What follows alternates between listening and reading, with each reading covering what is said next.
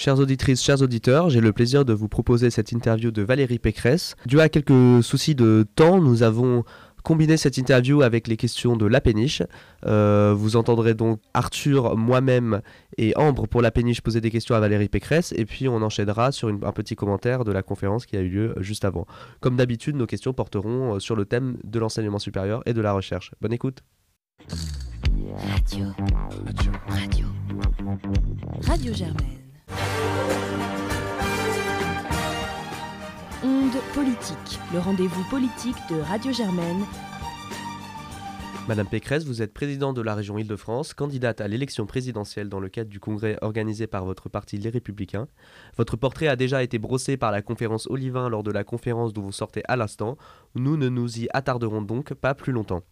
Comme lors des autres entretiens de Radio Germaine, lors de cette séquence présidentielle, nous nous pencherons sur la question de l'enseignement supérieur, de la recherche et plus généralement du monde universitaire. Bonjour Valérie Pécresse. Bonjour. Alors Madame Pécresse, quelques questions. Vous, vous connaissez très bien le sujet de l'enseignement supérieur et de la recherche puisque vous avez été ministre sous le gouvernement Fillon. En 2007, vous avez fait voter la loi relative aux libertés et responsabilités des universités qui a été contestée par certains syndicats étudiants et d'enseignants. Euh, quel bilan faites-vous de cette réforme presque 15 ans plus tard? Eh bien que personne ne l'a remise en cause, euh, bien au contraire, parce que l'autonomie, c'est le modèle universitaire dans le monde et qu'il faudra aller plus loin dans ce prochain mandat. Et si je suis présidente de la République, euh, on fera l'étape 2 de l'autonomie des universités parce que les, universités ont encore besoin euh, de plus de liberté et de plus de responsabilité. C'est quand même fou qu'aujourd'hui, euh, un directeur général d'université, on doit avoir l'approbation du ministre pour le nommer. Et en quoi consisterait cette deuxième étape euh, d'approfondir euh, l'autonomie des universités?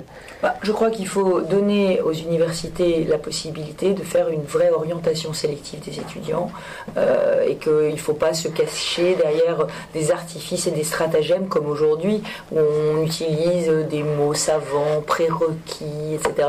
pour masquer la réalité qui est qu'il faut, si on veut lutter contre l'échec universitaire et si on veut avoir des jeunes qui sont envoyer dans leur voie de réussite, pouvoir faire une orientation sélective en utilisant euh, d'ailleurs Parcoursup qui ne doit pas être seulement un algorithme, mais aussi pouvoir tester la motivation des étudiants pour certaines filières. On a beaucoup parlé dans l'actualité de wokisme euh, ou d'islamo-gauchisme euh, dans l'université française. Craignez-vous que ce discours limite la liberté de recherche et d'enseignement des professeurs ou au contraire, pensez-vous que ce diagnostic est justifié? Ah ben écoutez, moi j'en ai la preuve. J'ai la preuve que euh, le fait qu'il y ait une pensée unique dans l'université sur certains thèmes et sur certains sujets bride la liberté de recherche. Euh, vous savez que Bernard Rougier, le professeur Bernard Rougier, a fait un travail de recherche sur les territoires conquis par l'islamisme. Euh, ce, ce, travail, il n'aurait pas pu le faire s'il n'avait pas reçu les financements de la région Île-de-France. Parce qu'il n'arrivait pas à trouver dans le monde universitaire français euh, des personnes, des, structures intéressées à le financer. Donc euh, ça veut dire quoi? Ben, Ça veut dire que euh, aujourd'hui, le pluralisme de pensée universitaire est mis à mal. Et donc ça, c'est pas bien. Euh, moi, ce que je, respecte totalement la liberté et l'indépendance des enseignants, c'est un principe constitutionnel. On a le droit de penser ce que l'on veut quand on est professeur d'université, euh, mais en revanche, il faut que la liberté d'expression ne soit pas bridée, que la liberté de recherche ne soit pas bridée, et il ne faut pas que certains courants de pensée prennent tellement le dessus qu'ils deviennent la pensée unique. Et ça, je ne le laisserai pas faire. Je veux une pensée pluraliste dans l'université française. Vous souhaitez également donner plus d'autonomie euh, aux établissements pour euh, leur permettre, je cite, de mieux rémunérer les enseignants en valorisant l'ensemble de leurs missions éducatives. Qu'est-ce que cela signifie exactement? Où comptez-vous trouver les moyens pour mieux rémunérer les enseignants du primaire et du secondaire et en quoi consisterait cette autonomie des établissements? Alors, ce que je souhaite, c'est que notamment dans les quartiers les plus difficiles, là où, où, on concentre les difficultés sociales et les difficultés scolaires, on puisse tester des nouveaux types d'établissements que j'appelle des établissements publics sous contrat.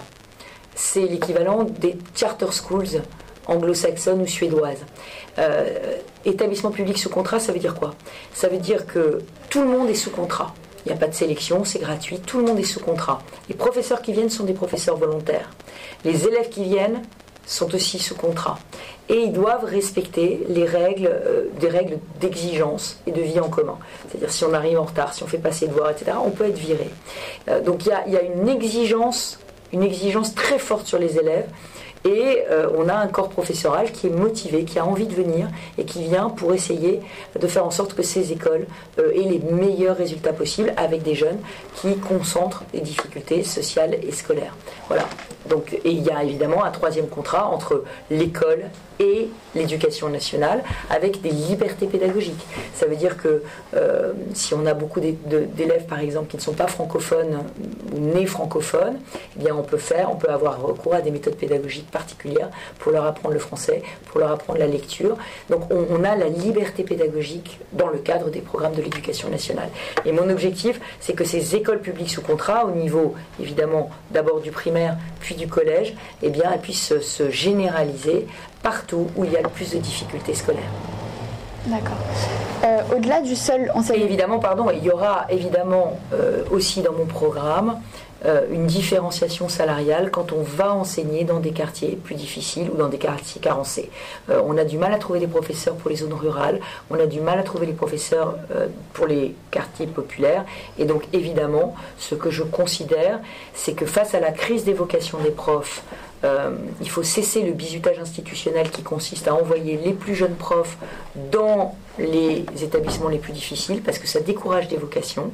Donc moi ce que je propose c'est qu'on régionalise, on régionalise le concours du CAPES. Comme aujourd'hui on a départementalisé le concours de professeurs des écoles, donc on régionalise le concours du CAPES. Les professeurs de collège sont enseigneront dans leur région de cœur et dans leur région d'origine. On ne les, transférera pas dans d'autres régions. Mais en revanche, dans les quartiers les plus sensibles, il y aura des vrais primes et des vrais bonus pour tous les professeurs qui voudront y enseigner. Je parle dans les collèges, les écoles normales, pas dans les écoles sous contrat, dans les écoles normales. Et donc cela ne risque-t-il pas d'accentuer les inégalités de qualité de l'éducation euh, entre les territoires? Non, au contraire, mon objectif, c'est vraiment euh, de rétablir cette égalité. Aujourd'hui, on a une uniformité de traitement qui se traduit euh, par des inégalités croissantes. Parce que c'est pas la même chose d'avoir une classe dans laquelle il y a des enfants qui n'ont pas le français comme langue maternelle et des classes dans lesquelles tous les Français, tous les, tous les, élèves ont le français en langue maternelle. Donc c'est pas la même difficulté. Euh, il y a des, classes qui cumulent les, les difficultés. C'est pas la même chose. donc ce que je veux, c'est pas la même chose aussi d'avoir un triple niveau quand on est en milieu rural ou d'avoir un simple niveau. C'est un, c'est un engagement très fort du professeur quand on a deux ou trois niveaux euh, dans la même classe. Donc, je crois qu'il faut pouvoir euh, mieux encore qu'aujourd'hui plus fortement, plus puissamment différencier euh, les traitements en fonction de la difficulté de, de l'enseignement. Merci Valérie Pécresse. Rebonjour à toutes et à tous. Alors, puisque cette interview avec Madame Pécresse a été assez brève, nous vous proposons, comme nous l'avions fait avec Monsieur Mélenchon et Monsieur Poutou, de faire un bref commentaire avec Arthur ici présent. Bonjour. Euh, un, petit commentaire donc de la conférence qui a eu lieu avant notre interview. Alors pour commencer, après une brève présentation, disons, euh, excentrique de la part euh, de la conférence Olivin, on, a eu droit d'abord à, à, une discussion des enjeux institutionnels avec une question du Parlement des étudiants qui portait sur la proportionnelle. Alors, moi, je suis très attachée euh, au rapport, enfin, au scrutin uninominal à, deux tours. Pourquoi? Parce que je pense que ça permet d'élire des personnalités qui sont des personnalités que vous screenez, que vous, que vous rencontrez, que vous touchez. Le problème de la proportionnelle intégrale, si euh, elle devait être mise en, en place, c'est d'abord un que ça ne permet pas des majorités claires. Or, un président de la République pour gouverner a besoin de majorités claires, il a besoin de majorités claires pour faire des réformes. Aujourd'hui, notre pays a besoin de réformes puissantes, de transformations puissantes pour mieux fonctionner. La France, pour moi, est terriblement affaiblie.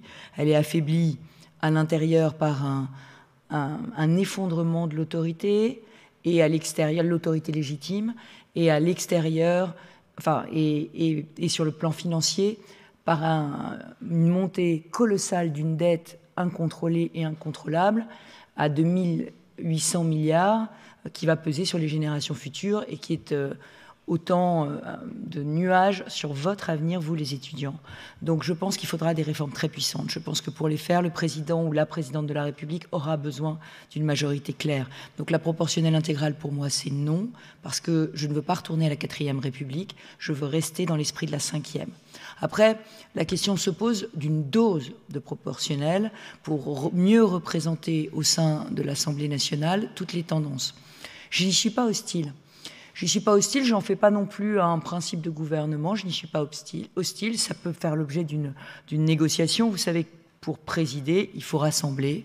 Euh, et donc, il faut avoir avec soi non seulement la droite, mais aussi une partie du centre, la plus large possible. Et donc, si c'était une revendication qui venait de la part des alliés de la droite, je pense euh, à, nos, à, nos, amis centristes, ça pourrait s'envisager. Mais il faut bien savoir que euh, au conseil régional que je préside, la majorité est, faite, enfin le, conseil régional est composé à la proportionnelle. C'est-à-dire que moi, je dirige aujourd'hui une assemblée de 209 conseillers régionaux qui sont élus à la proportionnelle, mais avec une prime majoritaire. Et dans ce cadre-là, c'est intéressant parce que j'ai pris l'habitude, effectivement, de diriger une collectivité dans laquelle tout le monde s'exprime, euh, de la France insoumise jusqu'au Rassemblement national. C'est assez intéressant c'est assez intéressant parce que ça permet, quand on prend une décision, de connaître tout l'éventail euh, des, euh, des positions des uns et des autres et de toutes les sensibilités politiques. Donc c'est assez intéressant, je le reconnais. C'est pour ça qu'une dose de proportionnel, pour moi, est intéressante et possible. Mais une dose seulement parce qu'il faut une majorité claire. Alors, on le sait, euh, un grand parti comme les Républicains pour, pour, eux, la proportionnelle, c'est pas quelque chose qui leur serait favorable. Euh, ils sont attachés euh, au mode de scrutin majoritaire, et ça, Madame Pécresse l'a rappelé en insistant sur le fait que c'était un des acquis de la Ve République par rapport à la quatrième, que ça assurait une certaine stabilité et que ça permettait d'élire des gens qu'on connaissait. Mais je pense qu'il y a quand même derrière la volonté de, maintenir cet avantage que le scrutin majoritaire donne à un parti comme les Républicains, n'est-ce pas, Arthur? Oui, oui, puis il faut pas oublier que les Républicains est quand même un parti qui se met dans la droite lignée du gaullisme, qui est justement bah, le, cœur de niche de la Ve République, le fait d'avoir des candidats élus au scrutin majoritaire permettant une très large majorité au gouvernement. Et c'est sûr que les Républicains n'ont aucun intérêt au fait à revenir à un système qui serait pleinement la proportionnelle, vu qu'ils euh, bénéficient en général d'un front républicain quand il y a un rassemblement national en face de lui, ou d'une certaine capacité à rassembler les différentes thématiques de la droite quand il arrive en tête. On l'a bien vu au régional, où ils ont inspiré au fait toute une droite qui ne savait pas vraiment vers qui aller au moment où il fallait voter donc les républicains en fait n'ont aucun intérêt comme peuvent l'avoir d'autres partis de gouvernement, comme actuellement par exemple la République en marche qui fonctionnerait très bien au second tour pour aller récupérer des voix un peu partout, comme aurait pu fonctionner le Parti socialiste il y a quelques années. Il n'y a aucun intérêt pour les républicains et puis ça va contre leur doctrine qui est encore une fois le gaullisme.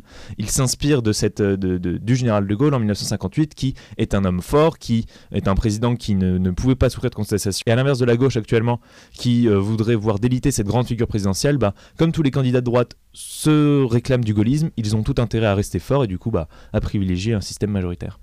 Euh, mais euh, Valérie Pécresse insiste quand même sur le fait qu'elle n'est pas opposée à une dose de proportionnelle, même si elle se garde bien de, défendre cette idée comme euh, faisant partie de son programme. Et, et, le but, c'est quand même d'amadouer le centre, parce qu'on sait que François Bayrou, c'est un de ses grands, par exemple, un de, ses grands éléments de programme. Oui, mais c'est même en général les, dans les éléments de programme des petits partis, ou du moins des partis qui ne tirent pas en fait des résultats probants justement de ces élections euh, au scrutin majoritaire à un tour ou à deux tours en fait. Donc euh, oui, elle doit aussi montrer une certaine ouverture, notamment pour aller chercher les partis centristes. On pense notamment à l'UDI qui va être euh, qui est pour l'instant un peu le cul entre deux chaises et qui pourrait du coup rejoindre les républicains. L'UDI est très sans doute favorable à ça et ça intéresserait l'UDI justement d'avoir un scrutin à la, proportionnelle. D'autres partis centristes également seraient intéressés. Donc Valérie Pécresse, on sent qu'elle force un peu son talent pour aller chercher justement cet électorat-là, mais c'est évidemment pas dans ses intérêts premiers en fait d'avoir une dose à la proportionnelle. Et euh, oui, effectivement, bon, il y a une petite erreur technique de Valérie Pécresse sur cette question des régionales, mais c'est vrai que ça reste un, scrutin, euh, un scrutin majoritaire, mais où sa majorité a été en quelque sorte renforcée par cet artifice de la prime majoritaire. Et puis il y a un autre élément un peu en plus du, donc euh, de l'idée de rassembler au centre, un autre élément un peu classique du discours de droite et de la stratégie de droite, c'est cette question des maires, cette question des élus locaux. on sait que après les, les succès de la République en marche, le PS et les Républicains ont gardé cet avantage d'avoir la majorité des élus locaux. Et donc, c'est la question de l'élection du nouveau président de l'AMF, l'Association des maires de France, euh, sur laquelle a été interrogée Madame Pécresse, et qui est un enjeu très important, puisqu'il s'agit pour les Républicains de conserver euh, leur assise sur des territoires. Oui, effectivement, je soutiens la candidature de David Lisnard, qui a fait une liste de très larges rassemblements, euh, qui inclut, qui va de la droite à la gauche. Alors, euh, et puis parce qu'en face de lui, on sent bien qu'il y a la volonté du président de la République de reprendre en main euh, des maires trop indisciplinés qui ont l'audace de parfois revendiquer des libertés locales face à la présidence euh, verticale et jupitérienne qui, elle, préférerait ne voir tout le monde que en randonnion et, et, comme, dirait, comme dirait un ancien président de la République, des petits pois dans une boîte. Donc euh, moi je considère que les maires ne sont pas des petits pois dans une boîte, je considère que les maires sont euh, le, premier pilier de la démocratie. Vous avez parlé de l'abstention, vous avez parlé euh, justement du fait qu'on se désintéressait de la politique ou qu'il y avait une défiance vis à -vis de la politique. Et je crois que le maire reste aujourd'hui le tiers de confiance local même s'il y a eu des abstentions, une abstention forte municipale, ça ne veut rien dire en réalité. Hein. C'était à cause de la crise Covid, on le sait bien. Et c'était aussi parce que la plupart des électeurs voulaient renouveler leur maire. Donc, euh, crise Covid plus absence d'opposition, ça peut emmener aussi de l'abstention. Mais le maire est quand même une personnalité très, euh, très appréciée parce que bah, parce qu'il mouille la chemise, parce qu'il est sur le terrain, parce qu'il est à portée d'engueulade, parce qu'il incarne la démocratie de proximité. Bah, de toute façon, aujourd'hui, les Républicains, comme le Parti Socialiste, sont devenus des partis quasiment exclusivement de terrain, sachant qu'ils ne sont plus au gouvernement, qu'ils n'ont plus de majorité à l'Assemblée. Il y a encore une majorité au Sénat pour les Républicains, mais on l'a vu euh, aux élections régionales et aux élections municipales que la gauche traditionnelle et la droite traditionnelle gardaient une assise extrêmement importante, surdimensionnée par rapport aux scores électoraux. C'est euh, totalement frappant de voir un parti qui, euh, sur le dernier scrutin national, était à 8-10% et qui a gardé la plupart de ses mairies et les plus grandes mairies de France. C'est donc ces sénateurs également. Et, donc également les sénateurs qui sont du coup élus par, en partie par les maires. Donc euh, oui, il y, a un intérêt. Alors ce qui est marrant, c'est que euh, Valérie Pécresse dit qu'il ne faut pas tenir vraiment de, de résultats en fait, de ces élections-là, vu qu'il y a eu un très grand abstentionnisme un peu plus tôt pour parler justement de l'abstention. Mais au final, c'est cette abstention qui a aussi permis à garder les maires en place, vu que du coup, bah, les gens, avec le peu de campagne qu'il y a eu et le peu d'intérêt qu'il y a eu, bah, en fait, se sont tournés en général vers les gens qu'ils connaissaient. Et on a vu, c'est pas vraiment des victoires des républicains en régional et municipal, mais davantage bah, le, le fait que comme c'était les seules figures connues, bah, du coup les gens sont allés voter pour eux, ce sont les seuls qui se sont restés en place, mais c'est davantage des maintiens d'anciens présidents que de, réelles euh, nouveautés. Et oui, du coup, il y a un intérêt à, l'Association des maires de France de rester en place, notamment avec David Lisnard, qui est très populaire au sein des partis républicains, qui un temps était même euh, possible candidat à l'élection présidentielle. Donc évidemment, Valérie Pécresse le soutient et être au chef des maires de France, ça a quand même un poids politique assez important. Je me souviens de François Barouin qui pouvait avoir un certain poids politique à cette époque-là avec cette fonction. C'est une position qui a la fonction de rassembler à droite, puisque euh, François Barouin était aussi une figure assez consensuelle dans, oui, c'est ça. parti. Et maintenant, on écoute un extrait du programme de Valérie Pécresse sur la sécurité. C'est parti. Alors, votre programme euh, sécuritaire, Madame Pécresse. Euh, j'ai regardé les deux premiers débats au Congrès Les Républicains. On a entendu de nombreuses propositions de vos adversaires par exemple 1000 euh, euros. Les concurrents, nous n'avons pas d'adversaires dans notre famille politique. Vos concurrents, vos concurrents excusez-moi. Euh, notamment des propositions fortes de M. Richotti. Euh, il parlait de 1000 euros d'amende pour tout, consommateur de drogue. sa phrase cache aussi Tu t'attaques à l'uniforme, tu dors en prison. On a entendu Michel Barnier parler d'une création de 20 000 places de prison. Euh, et vous, je vous ai notamment entendu sur la justice avec euh, la création de 50 000 postes de magistrats, si j'ai bien compris. Non, non, non, quand même pas, 5 000. 5 000, pardon. Et euh, avec des postes de également. Voilà, je créerai 50 000 postes de fonctionnaires sur mon mandat, j'en supprimerai 200 000. Donc le bilan net, ce sera 150 000. Et les 50 000 que je créerai, ce sera dans les, d'entre les trois missions essentielles de l'État sur lesquelles je veux recentrer l'État protéger, éduquer, soigner protéger, éduquer, soigner et arrêter la, multiplication des procédures administratives. Donc j'allais tout simplement vous poser la question, quel est votre programme sécuritaire euh, Qu'est-ce qui vous différencie euh, Donc non pas de vos adversaires, euh, mais de vos amis au Congrès, les Républicains? Ce qui me différencie, je crois, c'est mon expérience. Je préside une des régions la plus minée par la violence. Des phénomènes qui sont aujourd'hui extrêmement préoccupants, extrêmement inquiétants parce que c'est une violence qui touche euh, de plus en plus de personnes, de plus en plus jeunes. Et, euh, et, donc si on ne met pas un stop à cette montée de la violence, alors euh, le pays rentrera dans une spirale qui, qui, sera extrêmement délétère, et cette violence, elle nourrit les extrêmes. Elle nourrit la colère, elle nourrit l'anxiété. La première des libertés, c'est d'abord la sécurité. Et moi, je suis très frappée de voir, notamment dans la jeunesse, la jeunesse en général est peu préoccupée, toute proportion gardée par les, par les questions sécuritaires. Or, je vois aujourd'hui de plus en plus de jeunes préoccupés par ces questions de sécurité. Euh, typiquement le harcèlement des femmes, mais pas que. On voit aussi beaucoup de jeunes hommes qui en ont assez euh, de se faire dépouiller, de se faire, de se faire provoquer. Et on a eu malheureusement des, des, des morts hein, pour des mauvais regards, euh, pour, des, pour des, histoires absolument sans queue ni tête. Donc cette question de, de, la violence de plus en plus jeune, je la prends à bras le corps depuis six ans à la tête de la région Île-de-France. Vous savez que les régions n'ont aucune compétence sécuritaire. J'ai pris la compétence sécurité, j'ai signé, faut dire, j'ai été élu au lendemain du Bataclan. J'étais élu trois semaines après les attentats du Bataclan. Donc vous imaginez quand vous arrivez euh, l'état de traumatisme de la région Île-de-France quand j'ai été élu. Enfin, c'était, inimaginable, tout le monde avait peur. On, sortait d'une, salve d'attentats. Donc j'ai été voir à l'époque le ministre de l'Intérieur, Bernard Cazeneuve, qui était ministre socialiste, et je lui ai demandé de pouvoir signer une convention pour que la région puisse devenir coproductrice de sécurité. donc c'est des sujets sur lesquels je suis en avance. J'ai fait j'ai créé des brigades régionales de sécurité dans les lycées pour sécuriser les abords des lycées contre les bandes violentes. Là aussi, le, ministère de l'Intérieur est dans un déni total de la réalité sur les bandes de jeunes, violents, hyper violentes. J'ai saisi Gérald Darmanin là-dessus, je lui ai dit j'ai créé des brigades régionales de sécurité. Alors quand je les ai créées, c'était assez drôle parce que euh, mes opposants de gauche on dit c'est des vigiles de supermarché de Valérie Pécresse. C'est un scandale de mettre des vigiles de supermarché à la sortie des lycées. C'était euh, pas très agréable pour mes, mes, brigades, qui étaient des professionnels de la sécurité, souvent des anciens policiers municipaux, euh, des anciens policiers nationaux, et qui avaient été formés spécialement à la médiation en milieu scolaire euh, par le rectorat, donc c'était pas très agréable pour eux. Mais surtout, ce qui était drôle, c'est que, alors ça c'était la réaction de la gauche.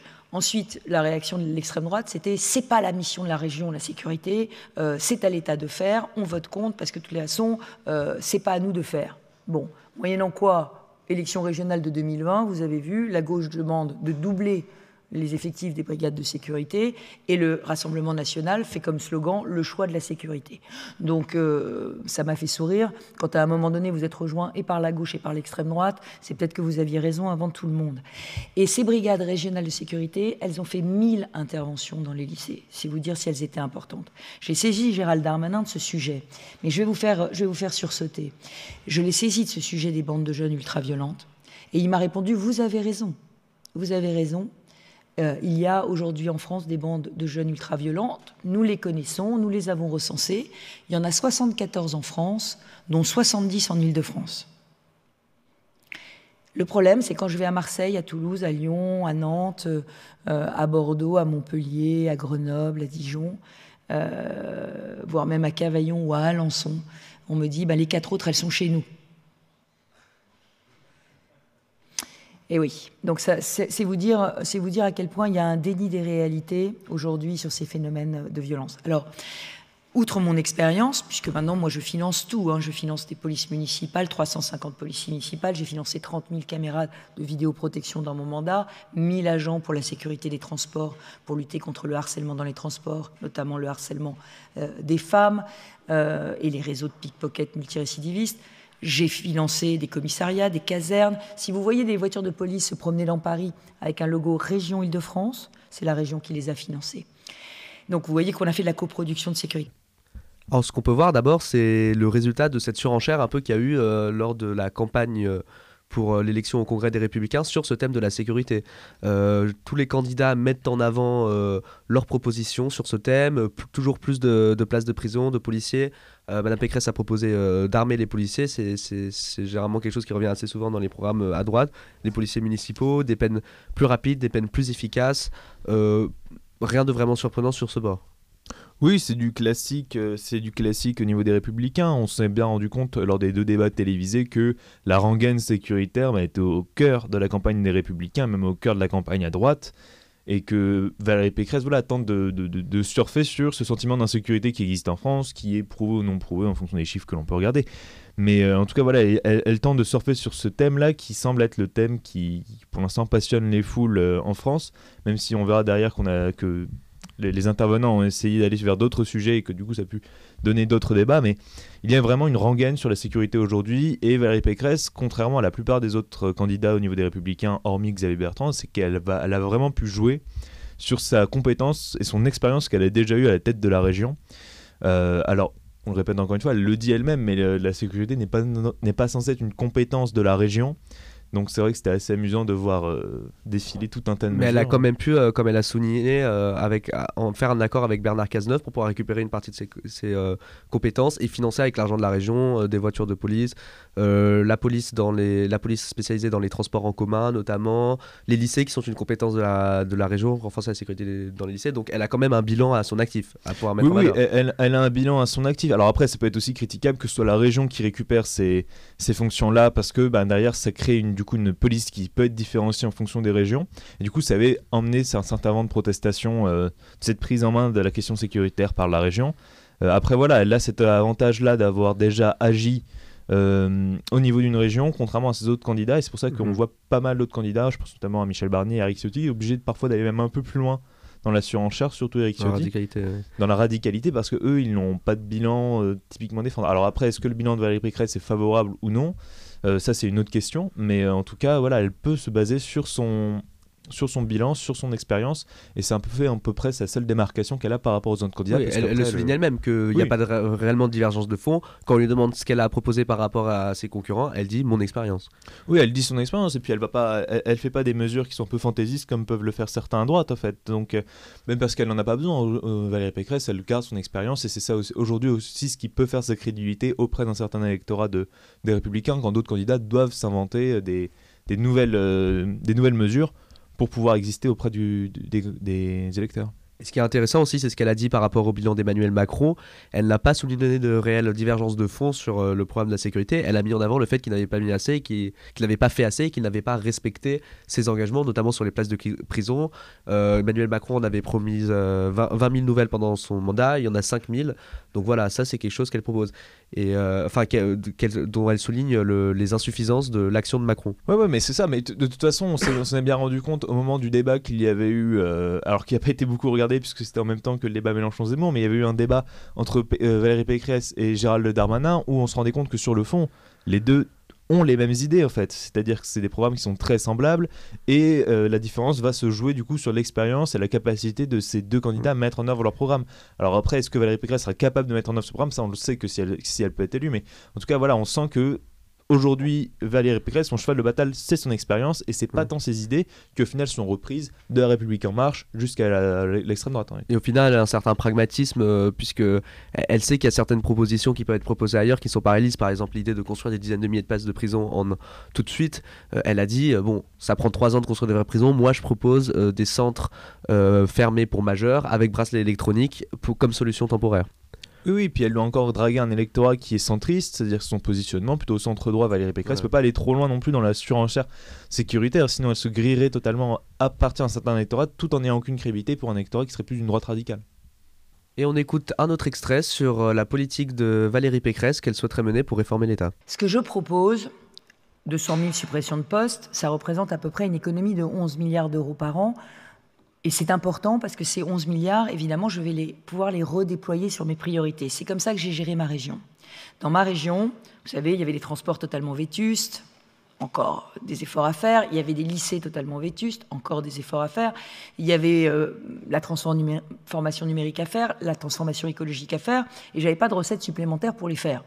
Donc comment vous faites dans ces cas-là bah, Comme on doit faire pour l'État, c'est-à-dire vous supprimez tout ce qui est gaspillage, tout ce qui est mauvaise dépense, et puis vous récupérez cet argent pour le mettre sur vos priorités. C'est comme ça qu'on gère une entreprise, c'est comme ça qu'on gère un ménage, voilà, un ménage qui a besoin de, faire des travaux chez lui, ben, il, supprime d'autres dépenses pour, euh, les répartir. Aujourd'hui, on a un gouvernement qui ne gère pas le pays comme ça. On a un gouvernement qui gère le pays à coup de chèques et à coup de dettes. Des chèques sans provision, des baisses d'impôts euh, qui sont provisionnés sur du déficit, c'est-à-dire des fausses baisses d'impôts. Donc on a un gouvernement qui est totalement cynique, qui crame la caisse pour être élu. Voilà, c'est ça la situation du pays. Et le problème pour vous, les jeunes, c'est que c'est vous qui allez devoir la rembourser, cette dette, un jour. Et une, dette, c'est des impôts différés. Donc le sujet, c'est qu'aujourd'hui, on risque, avec la politique qui menée financière par ce gouvernement, de se retrouver demain avec des boulets supplémentaires au pied euh, des ménages, des entreprises, donc moins de pouvoir d'achat, moins d'emploi.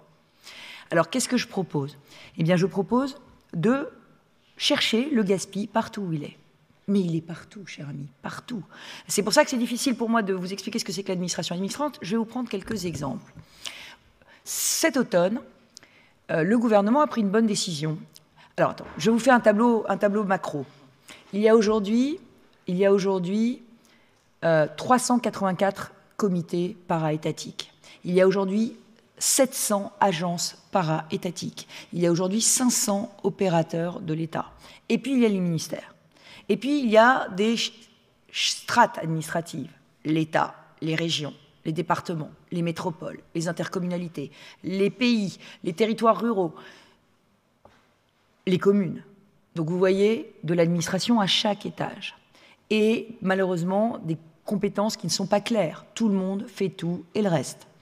Donc, il y a évidemment du gaspillage partout. Quand je suis arrivée dans ma région, j'avais 15 structures pararégionales que j'ai supprimées. J'ai récupéré l'argent. Pourquoi?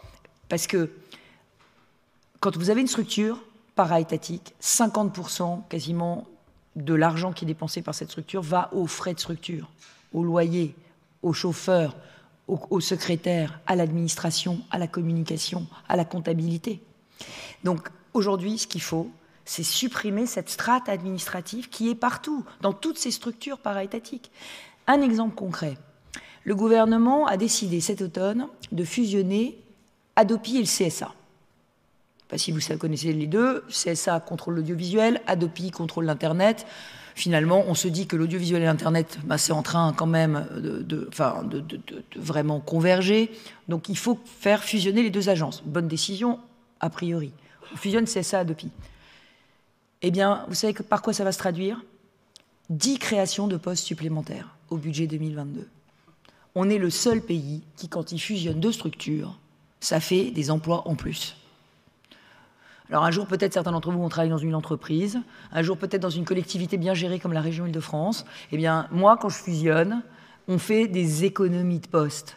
Parce que quand on fusionne, a priori à la fin, on n'a qu'un seul comptable, a priori à la fin, on n'a qu'un seul, seul directeur de la communication, qu'un seul directeur des ressources humaines. Bref, en général, on fait des économies. Oui, oui, bah du coup, cet extrait est quand même assez intéressant. Moi, je retiendrai surtout un truc, c'est euh, Valérie Pécresse qui dit qu'elle elle voudrait gérer euh, l'État comme une entreprise, c'est comme une rengaine qu'on trouve beaucoup à droite. Et elle dit pas les mots qui fâchent, en fait, Valérie Pécresse, mais c'est des mots d'Austin. Elle veut mettre en place une politique d'austérité en supprimant 200 000 emplois dans la fonction publique, en en recrutant 50 000, mais elle ne dit pas exactement comment. Et puis, elle, ne veut pas non plus fâcher, donc elle dit qu'elle va revaloriser les métiers de la santé les métiers de l'éducation. Mais il y a quand même des mots qu'elle ne dit pas. Elle ne parle pas d'austérité, alors que c'est clairement ce qu'elle va faire, et elle ne parle pas de privatisation. Euh, là, elle l'a dit par exemple en allant voir le, le, Bon Coin, par exemple, pour donner des formations, donner des offres d'emploi. Euh, elle propose tout simplement à remplacer en partie les structures aujourd'hui étatiques pour qu'elles rentrent dans le privé. Donc, elle ne dit pas certains mots qui peuvent déranger en fait Valérie Pécresse aujourd'hui parce qu'elle sait que c'est des mots qui sont aujourd'hui impopulaires quand on parle d'austérité, quand on parle de, privatisation, c'est souvent synonyme de coupe dans le budget parfois même de paupérisation des services de l'État. Et du coup, elle ne veut pas donner ces mots qui fâchent. Et en revanche, elle va beaucoup parler du potentiel gaspillage qu'il peut y avoir dans l'administration publique. Alors là, du coup, elle rejoint une organe qui pour le coup est beaucoup plus populaire, c'est de entre guillemets, râler contre l'administration, contre ses ramifications, contre sa complexification. Donc elle essaie d'avoir un discours consensuel sur quelque chose qui est au final assez compliqué quand même à évoquer, euh, notamment parce que c'est sur des questions de dette, etc. Oui, ce genre de réforme, ça, a tendance à être des sujets tabous en France.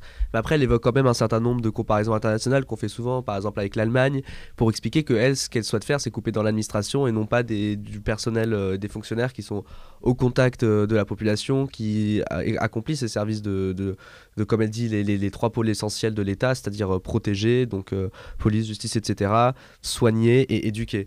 donc, elle se concentre sur l'aspect administratif et pour ça, elle s'appuie encore une fois sur son expérience de région. Là, c'est quelque chose, je pense qu'on va qu'on voit tout au long de la conférence, dont elle a déjà parlé en ce qui concerne la sécurité. elle montre ce qu'elle a pu faire pour faire des économies sans, selon elle, diminuer la qualité des services. après, reste à savoir si c'est quelque chose qui sera possible de, faire au niveau de l'État. Valérie Pécresse a par la suite été interrogée par Sciences Po TV sur le Congrès des Républicains et notamment une question de relance sur euh, la comparaison qui est souvent faite avec la candidature de François Fillon euh, en 2017. Euh, Valérie Pécresse va donc expliquer quelle différence elle a avec le programme de François Fillon, quelles leçons elle en tire? On écoute. J'ai tiré les enseignements de la campagne de François Fillon. C'est vrai que je rêve de faire toutes les réformes que la droite n'a pas faites. Mais j'ai tiré les enseignements. Il y avait certaines réformes qui étaient trop violentes et qui n'étaient pas adaptées. Et je pense notamment aux réformes du système de santé, qui ne sont pas du tout adaptées, notamment aujourd'hui en pleine crise Covid. Et par ailleurs, ce que je veux, c'est rendre la réforme désirable. Parce que le problème du programme de François Fillon, c'est qu'il donnait le sentiment de ne proposer aux Français que du sang et des larmes. Moi, je leur propose quoi? 10% de salaire en plus. La revalorisation du travail. Je leur propose de la dignité en plus, une allocation adulte handicapé individualisée. Je leur propose un avenir pour leur famille avec une nouvelle politique familiale universelle. Je leur propose de relever le défi climatique avec l'argent que j'économiserai par ailleurs et une écologie qui ne punira pas les Français, mais qui au contraire les incitera à devenir écologistes et à transformer leur comportement. Donc je leur propose un avenir meilleur.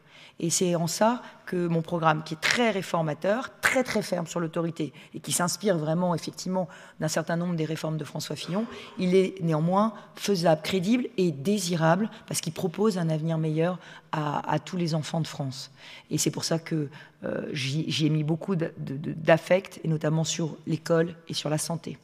Les, questions relatives et sur l'aménagement du territoire, pardon, parce que ça aussi c'est un sujet qui est monté beaucoup depuis dix ans la métropolisation depuis François Hollande du territoire et le, clivage entre la France gilet jaune et la France mondialisée, c'est un clivage qui a, déchiré la nation française. Aujourd'hui, je veux recoudre la nation française. Je veux que nous ayons tous envie d'un destin commun, que nous habitions dans un village, que nous habitions dans une grande ville, que nous soyons français depuis cinq générations ou simplement euh, euh, français de choix, euh, français, français de naissance. Donc je veux recoudre la nation et que nous ayons tous envie d'un destin commun. Oui, dans cet extrait, ce qu'on marque, euh, je trouve, qui, frappe le plus, c'est l'impact qu'a eu euh, les Gilets jaunes fait, sur la politique, parce qu'on se rend compte qu'en effet, un programme de François Fillon en 2017 qui était ouvertement pro-austérité, ouvertement, elle le dit, François Fillon proposait, semblait proposer du sang et des larmes, un, programme qui est ouvertement sur l'austérité, qui est ouvertement pour brimer le système médical et en baisser sa, capacité. Aujourd'hui, c'est un discours qui ne passe plus, en fait. Et on se rend compte, et ça rejoint un peu ce qu'on avait pu dire un peu plus tôt sur la difficulté de parler d'austérité quand vous êtes un candidat de droite, mais quand vous êtes face à une France qui commence vraiment à avoir les dents face à ces thèmes-là qui sont de réduire les coûts de l'État. Et les Gilets jaunes plus la crise sanitaire euh, sur le sujet de la réforme du système de santé. Ah oui, mais là, aujourd'hui, il n'y a plus aucun candidat qui peut venir en disant on va brimer le système de santé, on va le privatiser, etc. Il n'y a plus aucun candidat qui peut se ramener aujourd'hui et dire euh, que c'est son, projet. Pourtant, c'était quand même plus ou moins ce qu'avait prévu François Fillon avec sa réforme de la sécurité sociale. Donc Valérie Pécresse, elle est consciente qu'elle ne peut plus agir sur ces leviers-là, et c'est pour ça qu'elle propose, par exemple, euh, très ouvertement, d'augmenter les salaires. Alors je n'ai plus le chiffre exact du, du, montant dont elle veut augmenter les salaires, mais c'est des choses... 10%, 10% c'est des choses qu'on avait peu l'habitude d'entendre à droite. Euh, et, ça, ça montre vraiment une évolution, pourquoi pas, dans la droite. Et puis en plus, Valérie Pécresse, elle veut essayer de garder cette image centriste. C'est pour ça on en a entendu un peu avant aussi. Puis dans le reste de la conférence, elle va essayer de mettre en place des termes comme euh, l'écologie et la santé, des choses qui étaient plutôt absentes des anciens la programmes de familiale, euh, l'écologie, oui, tu, l'as mentionné. Alors, des choses qui restent quand même assez d'une vision droitière, parce qu'elle le dit, elle veut pas faire une écologie qui soit punitive, etc. On, quand même mhm. garde un vocabulaire de droite, mais il y a aussi une volonté de s'émanciper de la candidature Fillon, qui était une candidature jugée aujourd'hui comme une droite archaïque. Et puis euh, finalement, il s'agit quand même de revenir un peu sur des, thèmes classiques, des thèmes un peu rassembleurs à droite. Donc elle, dit j'ai un programme réformateur, un programme d'autorité, euh, pour un avenir meilleur, cette, idée du rassemblement euh, au centre de recours de la nation française. Voilà, il s'agit aussi de dire que peut-être Macron avait, même sur le fond, un programme similaire en termes de réforme de l'État, mais qu'il a été trop diviseur et que donc il s'agit de rassembler. Et nous écoutons un dernier extrait sur euh, le programme euh, de Valérie Pécresse en matière d'écologie. À la région Île-de-France, je revendique d'avoir été l'écologiste est résultat. Et je tiens à votre disposition tous les indicateurs de résultats. J'ai bâti un, tableau de bord des indicateurs de résultats sur la pollution de l'air, sur la revégétalisation, euh, sur la protection de la biodiversité. Nous avons fait, sur l'agriculture biologique, nous avons fait en six ans 100 fois plus que la gauche qui gérait avec les écologistes. Euh, sous le précédent mandat, 1500 hectares euh, artificialisés par an. Sous mon mandat, seulement 500. Le bio, on était dernière région de France. On a eu la meilleure dynamique de conversion bio de France pendant trois années successives, et ainsi de suite, et ainsi de suite. Je ne vais pas vous passer mon bilan écologique, mais objectivement, on a mis en branle la région Île-de-France en matière d'écologie. Simplement, alors, quels sont mes principes? Le ZAN, le ZEN et le zéro ressources nettes.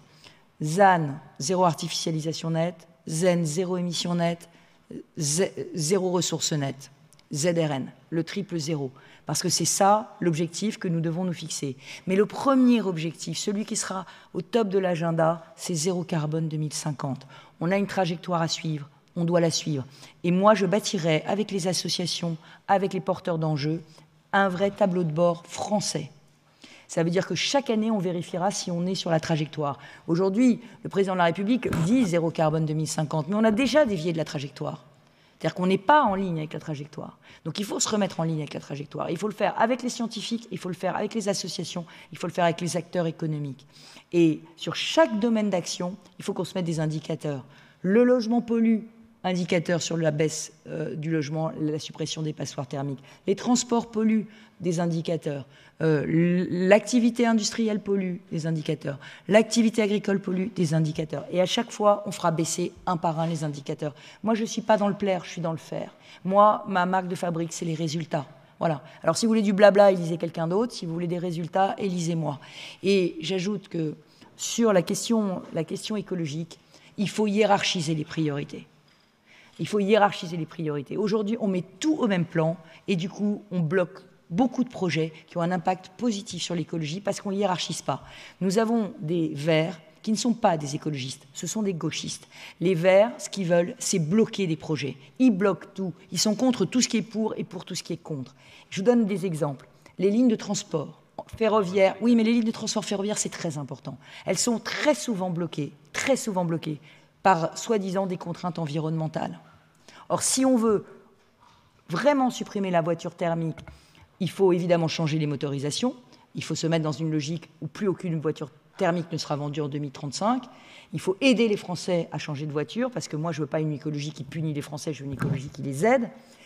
Mais il faut aussi construire des lignes de transport collectifs. Aujourd'hui, quand vous voyez qu'il euh, y a des lignes de transport qui sont bloquées, soi-disant parce qu'elles elles détruisent des arbres, ou soi-disant parce qu'elles empêchent, il y a un lézard des murailles euh, qui, qui est sur le ballast, je dis non. Je dis qu'il faut pouvoir hiérarchiser. Et moi, présidente, je, je hiérarchiserai les priorités. Et ma première priorité, ce sera la lutte contre les gaz à effet de serre et la lutte contre le réchauffement climatique, parce que c'est ça l'urgence planétaire, c'est la première des urgences, et c'est celle que nous devons mettre au fronton de toutes nos actions. Alors sur le financement, parce que vous avez... oui, mais c'est important. Non, mais l'écologie, merde, pour une fois qu'on en parle deux secondes dans un débat, qu'il y a quelqu'un qui a le courage de me poser une question sur l'écologie, on va peut-être en parler. Euh, je sais qu'on est de droite ici, mais enfin quand même. Euh, voilà, moi je revendique d'être écologiste et de droite, et je revendique que l'écologie n'est pas certainement pas la propriété de la gauche. Et euh, vous m'avez coupé, alors du coup je ne sais plus. Oui, le financement, parce que la transition écologique va coûter très cher. Donc elle ne peut pas être financée par les Français. Ça n'est pas possible. Et ce serait antisocial. Donc moi, je refuse que euh, ce soit les Français qui soient punis. Je veux un dispositif d'incitation à la transition écologique pour les ménages. En revanche, les entreprises, il faudra faire ce que propose euh, Tyrol et euh, comment il s'appelle? Et Blanchard dans leur rapport. C'est-à-dire il faudra faire monter le prix des droits carbone. C'est-à-dire que progressivement, les droits à polluer devront se renchérir et les entreprises être totalement incitées par des droits carbone de plus en plus élevés à transitionner. Et j'ajoute que je veux fusionner le livret A et le livret développement durable pour que toutes les ressources du livret A qui aujourd'hui vont au logement, ça devienne un livret vert et qu'on ne finance plus de projets qui n'aient pas un impact positif sur l'environnement. Le livret A plus le livret vert, c'est des centaines de millions d'euros qui peuvent être mis chaque année en prêt sur la transition écologique. Donc c'est très important et ce sera un immense euh, financement pour la transition écologique. Et sur l'énergie, vous ne m'avez pas posé de questions, mais bien évidemment, il faut développer le renouvelable à fond, à fond, et il faudra aussi euh, moderniser nos centrales nucléaires, parce que le zéro carbone, si on veut zéro fossile, on ne l'atteindra pas en 2050 sans réinvestir dans le nucléaire. Alors, euh, une fois n'est pas coutume, Valérie Pécresse met en avant euh, son bilan en Ile-de-France, euh, moins de euh, d'artificialisation de terre que sous le mandat précédent de la gauche, euh, une progression du bio et ainsi de suite. Et en fait, c'est encore une question d'efficacité, d'expérience, le fait de mettre des, des, indicateurs, faire plutôt que dire. Et sur, la, sur ce point-là, même si sur de nombreux points, et notamment la question par exemple de l'arrêt des ventes de voitures thermiques ou le local dans les cantines, elle rejoint en fait le programme de Yannick Jadot. Elle s'oppose idéologiquement aux écologistes en disant qu'elle, elle est dans le pragmatisme et pas dans l'idéologie, pas dans ce qu'elle appelle une forme de gauchisme, qui en fait ne se soucierait pas de, de, réels progrès euh, en matière d'écologie. Oui, alors en réalité, elle ne réinvente pas la roue, hein. c'est plutôt quelque chose qu'on entend relativement beaucoup à droite, ou au moins au centre droit, et euh, Valérie Pécresse cherche aussi par là à se distinguer, c'est-à-dire que de mémoire, il ne me semble pas que Eric Ciotti ait parlé à un moment d'écologie, que la branche, on va dire, très droitière des Républicains ait parlé d'écologie. Alors qu'elle a insisté tout au long de la conférence pour aborder ce sujet. Elle avait vraiment besoin de l'insister. Alors, encore une fois, elle ne, c'est ce que je dis, elle ne réinvente pas la roue, elle ne, tente pas de nouvelles choses. Ce n'est pas un nouveau discours euh, chez les Républicains, et du coup, il ne faudrait pas y voir d'un coup une révolution verte, et avec euh, Valérie Pécresse qui, euh, d'un coup, serait une grande écologiste c'est plutôt un discours qu'on retrouve notamment dans ce côté où elle ne veut pas, elle ne veut pas avoir une, écologie punitive. Euh, elle s'oppose à certains projets écologistes, notamment par exemple sur la protection de certains. Sur les éoliennes, sur les éoliennes. Euh, qui est un classique à, droite, le fait de dire que les éoliennes, il n'est pas question d'abîmer les, paysages de cette façon, qu'il faut un accord. Voilà, puis, donc elle met bien sur certaines GCL, puis après derrière, c'est à l'inverse, elle est d'accord pour faire des grandes lignes de, de TGV ou de train qui passent à travers des forêts, contrairement à ce que certains écologistes veulent protéger. Donc il y a toute une ambiguïté autour du programme écologiste de, de, Valérie Pécresse. Mais toutefois, il y a cette volonté de ramener le débat de l'écologie à droite pour qu'il ne soit plus l'apanage mm. seulement de la gauche. Et c'est un enjeu politique, car on sait qu'aujourd'hui, pas mal de partis centristes euh, sont favorables à une certaine écologie politique, alors une écologie de droite, mais tout de même une certaine écologie politique. Et Valérie Pécresse sait qu'elle a un intérêt derrière, si elle passe euh, l'étape du congrès du Parti des Républicains et si elle est candidate du Parti des Républicains, à ramener cette frange-là, notamment pour prendre des voix à Emmanuel Macron ou éventuellement Yannick Jadot. Il semble quand même qu'il y a une certaine clarté dans la priorité des objectifs, puisqu'elle dit clairement euh, que sa priorité numéro un, c'est euh, les émissions de gaz à effet de serre. Et que de ce point de vue-là, bon, la biodiversité, etc., euh, euh, des terres, c'est des choses qui sont importantes, mais qui doivent passer derrière. Et c'est vrai que sur, on a tendance à, l'oublier, mais sur de nombreux sujets écologiques, il y a différentes choses qui rentrent en conflit. Effectivement, quand on construit une ligne de train, c'est bon pour les gaz à effet de serre, mais ça peut nuire à la biodiversité ou, au paysage. on a un certain, par exemple, sur la question du nucléaire, où on a plusieurs choses à mettre en balance, et là pour le coup, elle se positionne clairement en faveur du nucléaire, encore une fois, parce qu'il s'agit de diminuer les, gaz à effet de serre.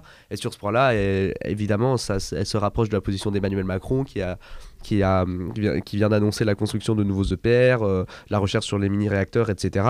Euh, donc voilà, priorité numéro un, euh, c'est vraiment ça. Et puis sur la question de, d'entraîner les Français avec elle, bon, elle dit les Français ne doivent pas payer. On a du mal à imaginer comment ça pourrait être possible, puisque là, il s'agit de faire une écologie incitative, mais pour faire des incitations, il faut dépenser de l'argent et donc il faut, il faut plus d'impôts. Oui, oui, mais voilà. elle, Valérie Pécresse ne propose pas d'être en rupture avec le système actuel, notamment le système économique et capitaliste actuellement, contrairement à ce que proposerait une certaine gauche de sortir justement, de faire de l'interventionnisme, de planifier l'économie. Jean-Luc Mélenchon qui disait Je n'ai pas peur de dire oui, il faut de la planification écologique. D'ailleurs, on a vu ces affiches dans Paris, euh, c'est un axe clé de son programme. Voilà, et après, ils ont, pas, ils ont tous les deux pas la même, euh, la même organe là-dessus. C'est-à-dire que Valérie Pécresse ne veut pas rajouter d'impôts aux Français, et du coup, elle dit Oui, mais du coup, euh, la, transition écologique ne sera pas payée par l'État, puisqu'elle ne sera pas directement payée par les Français.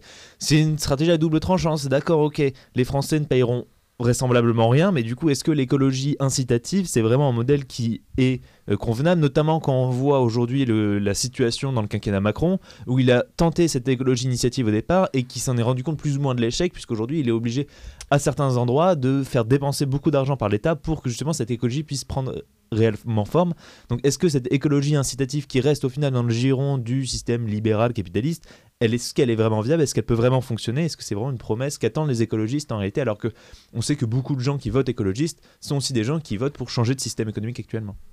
Ouais, et puis un dernier élément, c'est quand même euh, cette, idée, cette idée de taxe carbone. Elle a quand même parlé de renchérir le coût du carbone.